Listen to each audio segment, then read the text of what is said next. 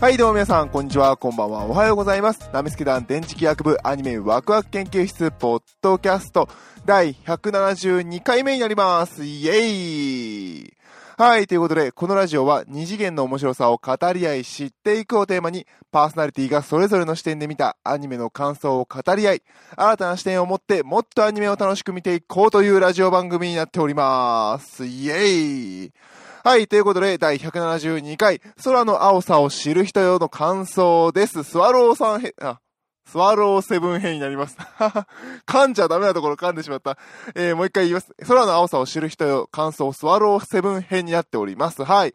パーソナリティはね、今日も私、電磁気役なんですけれども、えー、こちらのラジオ、パーソナリティが私の他にスワローセブンさん、天台さんと言いまして、そのうちの一人、スワローセブンさんから送られてきました、空の青さを知る人よの感想をお届けできたらなと思っております。イエーイまあね、あの、私もね、公開初日見に行って、この作品のね、あの、感想をネタにしようかなと思ってたんですけれども、えー、現在収録時間がですね、えー、10月に12日の、えー、14時20分かな？はい。えー、現在関東地方台風19号に、19号？に見舞われております。やばい。あ、ほんとね、停電する前にちょっとね、撮っちゃおうと思って今、頑張ってます。頑張るポイント違う気がしますけど、まあ、おおよそね、あのーまあ、あの、一人暮らしで、まあ、あの、一週間ぐらい生き延びれるぐらいの食料を手に入れたので、まあ、いいかなと、えー思っております。はい。ということでね、あの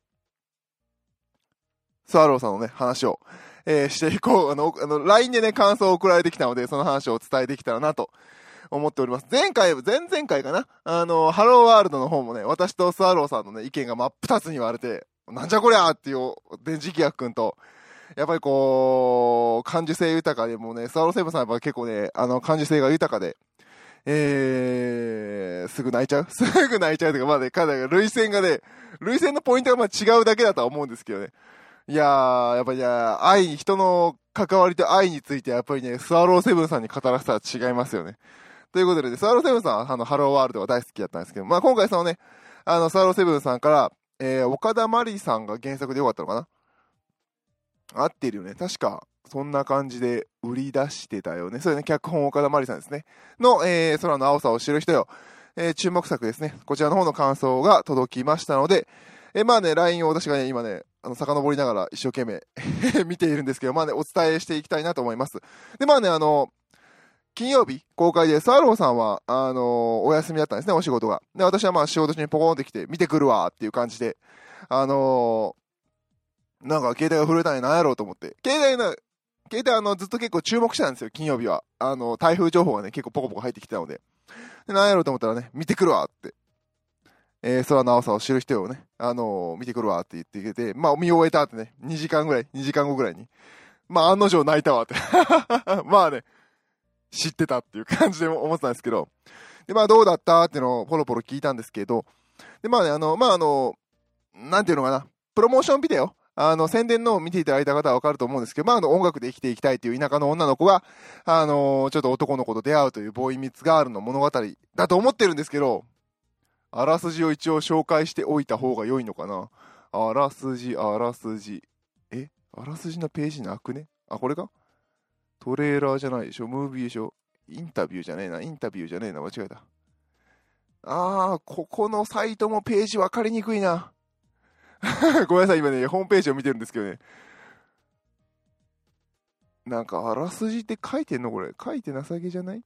えーっと、シアターじゃないでしょ？トレーラーは違うでしょ？インタビュー、アバウトザムービー、これか。なんで英語で書くかね？重いし、ページ。こんな愚痴ばっかり言ってますけど。あー、長いな、これ。あ、しかも話のストーリーじゃないじゃん、一番最初に出てくるの。えー、ストーリー。長いな、これ。あー、山に囲まれた町に住む17歳の、えー、高校2年生の、あー、名字が読めない。愛情？葵ちゃんが将来の進路を決める大事な時期に勉強せんと暇さえあれば大好きなベースを弾いてると。私の中ではこれはプラスポイントですけど、私もベース弾くので。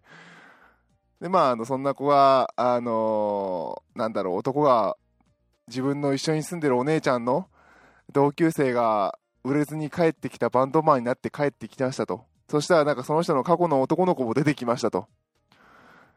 で、切なくて不思議な四角関係、過去と現在をつなぐ二度目の初恋が始まる。間だいぶ飛ばしましたけど。まあ、読んで。まあ、そんなお話ですね。で、まあ、あの、そのお話に、えー、対してね、もう、なんか何喋ったっけ、その前が。まあ、そのベースを弾いてますと。で、なんか音楽のシーンがあったらしくて、なんか、スワローさんがね、ちょっとだいぶ私に気を使っていただいてて、私がよく音楽の話をするので、まあ、そこはね、あの、電池弾ほどはよくわかんなかった、みたいな感じの、えー、感想でした。でね、まあ、あの、冒頭でね、ベースを書き鳴らしてるっていうんで、まあもう私はね、気になりますけど、書き鳴らしてるってどうなんだろうって。まあ多分ピック引きなんでしょうけどね。まあ、世のほとんどの人は、勝手なあの、勝手な妄想ですよ。勝手なあの、私の偏見ですけど、大体アニメでベース描かれるときは、えー、ピック引きです。多分作画しやすいんでしょう。指引きですごくちゃんと描いてたのって私、軽音と、あのー、春日しか知りません。あれがエグいだけなのかもしれないですけどね。まあ、まあ書き鳴らしたんでしょう。書き鳴らすベースも好きですけどね。私は指引き派です。あのね、ピック引き難しいんだ。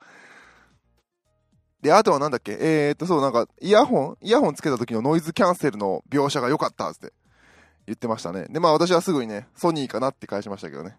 で、ツアーちゃんが調べてくれて、あ、ソニーだったわって言ってますね。まあまあまあ、ソニーでしょうっていう感じですね、その辺は。なんかね、あのー、やっぱこういうとこはね、マーケティングうまいですね、ソニー。こう食い込んでこよう、食い込んでこようとしますね。で、まあね、あの結構ね、時間を置いてスワローさんがいっぱい感想を送ってきてくれたんですよ。えー、葵の恋を通じて大人というものがどういうものなのか、大人になるってどういうことなのかをすごくうまく描いていた。いろんなことを諦めきれないでいる後悔を大人は抱いて生きているんだよっていうのが伝わってきた。葵とシンは、とにかくまっすぐ。若いって、葵って、もう味わえなくなってしまった俺たちからしたらすごく羨ましいと思えてしまうほどに。BGM は秋の秩父と登場人物の心情描写が伝わるクリアな感じで全く邪魔していないし、声優陣の演技も二重丸。葵の声をやっている和歌山しおんちゃん、あれはやばいぞと。ファイルーズ愛と同じく、今年の声優アワード新人賞候補に確実にノミネートされる逸材だわって。そこまで言ってるんですよ。マジか、ファイルーズ愛と並ぶとはマジか、みたいなね。大変ね、あの、楽しみですね、ここまで聞くと。で、あとは、あの、太一洋さんがやってるあの、ペパロニのね、あの、ガルパンのペパロニ役などやられてる太一洋さんがね、やってる子供も良かったって。その子供に一番感情移入できたかもって。マジかって。えどんな、そう、太一洋さんがね、ツイッターで宣伝されてたんですけども、どんな役なのかなってちょっと気になってたんで、マジかーっていう感じですね。で、えー、茅の愛を世に放ったあの花、水瀬祈りを世に放ったここ酒、そして和歌山シオンを世に放つ空青でいいんですかね、この略し、略し方。そんな作品だっていう、言ってますね。まあ、この、コメントに対して私の返しがどれも見てないやっていう ことなんですけど、別に岡田まりさん作品嫌いなわけじゃないですけど、よくよく考えたら見てないんですね、私。あの、あの花も、ここ酒も見てないんですよ。面白いあれ。あの、もしもあの、いいから見てくれぐらいの思いがあれば、私のツイッターの方にリプいただければ なと思います。そう、見てないんですよね、意外と。なんか、なんでしょうね、あの花はなんか、波に完全に乗り遅れたんですよね。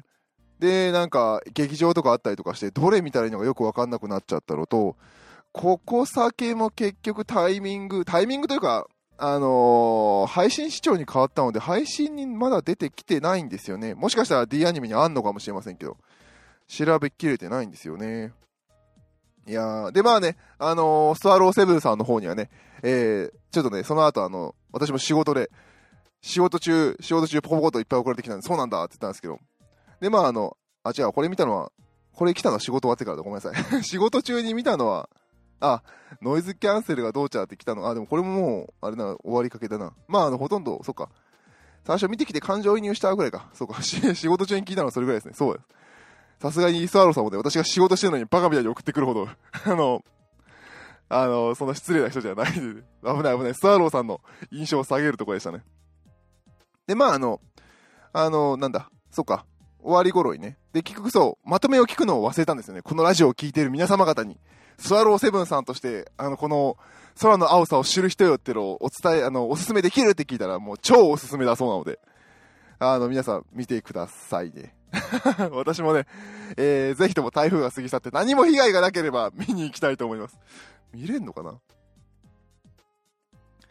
で、えー、あ、そうか、まとめてね、追加できたのが、あの、天気の子、今年あった天気の子は、東京に出ればなんとかなるっていう、そういう、まあ少年の夢も描かれていて、そういう感じがあったんですけれど、あのー、あのー、空の青さを知る人へは、空青でいいのかな？は、あの、逆に、地方の閉塞感がすごくよく出ていると。あのー、スワローさんとか、他のね、あの、私たちの知り合いの方が何人かいるんですけど、地方出身者だからあのすごくよくわかると。地方で、で、もう少しあの田舎寄りの出身者からすればすごくよくわかる話だったっていう話ですね。うん。なんかね、まああの、よくあるといえばよくあるんでしょうけど、今年はね、ライザのアトリエとかゲームでもね、結構あの、胸クソ閉鎖空間、閉鎖空間じゃない、あの、限界集落か、のあの、田舎の話とかあって、結構やっぱりその辺が、うん、社会的な描かなきゃいけないポイントなんでしょうね。うん、まあもちろんね、田舎のその閉鎖的なところの話だとか、あの、閉塞感、出るに出れない感じとか、その辺は、普遍的に描かれているものなんですけど今年結構、うん、ライザとか、この話とかもあって、ああ、感じるなっていうところですね。うん、天気の子も結局はね、田舎のところから出ていきたいっていうのが始まりでしたしね。ええー、なんか、でも岡田真理さんだからなんか救いがあんのかなが若干気になりますよね いやいやいやいや、まあね。私もね、結構ね、この、スワローさんからの、この感想を聞いてね、かなり、えー、見に行きたい感がたま、あのね、高まってきましたけれども。まあ、あとはあのー、台風の次第ですかね。影響次第で、えー、ございます。はい、えー、今回はね、ちょっと短いですけれども、この辺りにしとこうかなと思います。うん、いつ停電来るかわかんないしね、先に、えー、やっておきたいと思います。スワローセブンさんからね、やっぱりかなりおすすめだという話ですね。いい話だったと。先ほど語ったようにね、あの、青春だなと。俺たちね、もう30代のおっさんは、もう味わえないんだなっていうのをしみじみと噛み締めて見ることができる映画ではないのかなと思っております。まあ私はまだ見てないなんとも言えないんですけど、えー、ぜひぜひ皆さん、スワローセブンさんの感想を信じて見に行くんだはい、ということで今週は空の青さを知る人への感想スワローセブン編をお送りいたしました。どうもありがとうございました。パーソナリティは私、電磁気役でした。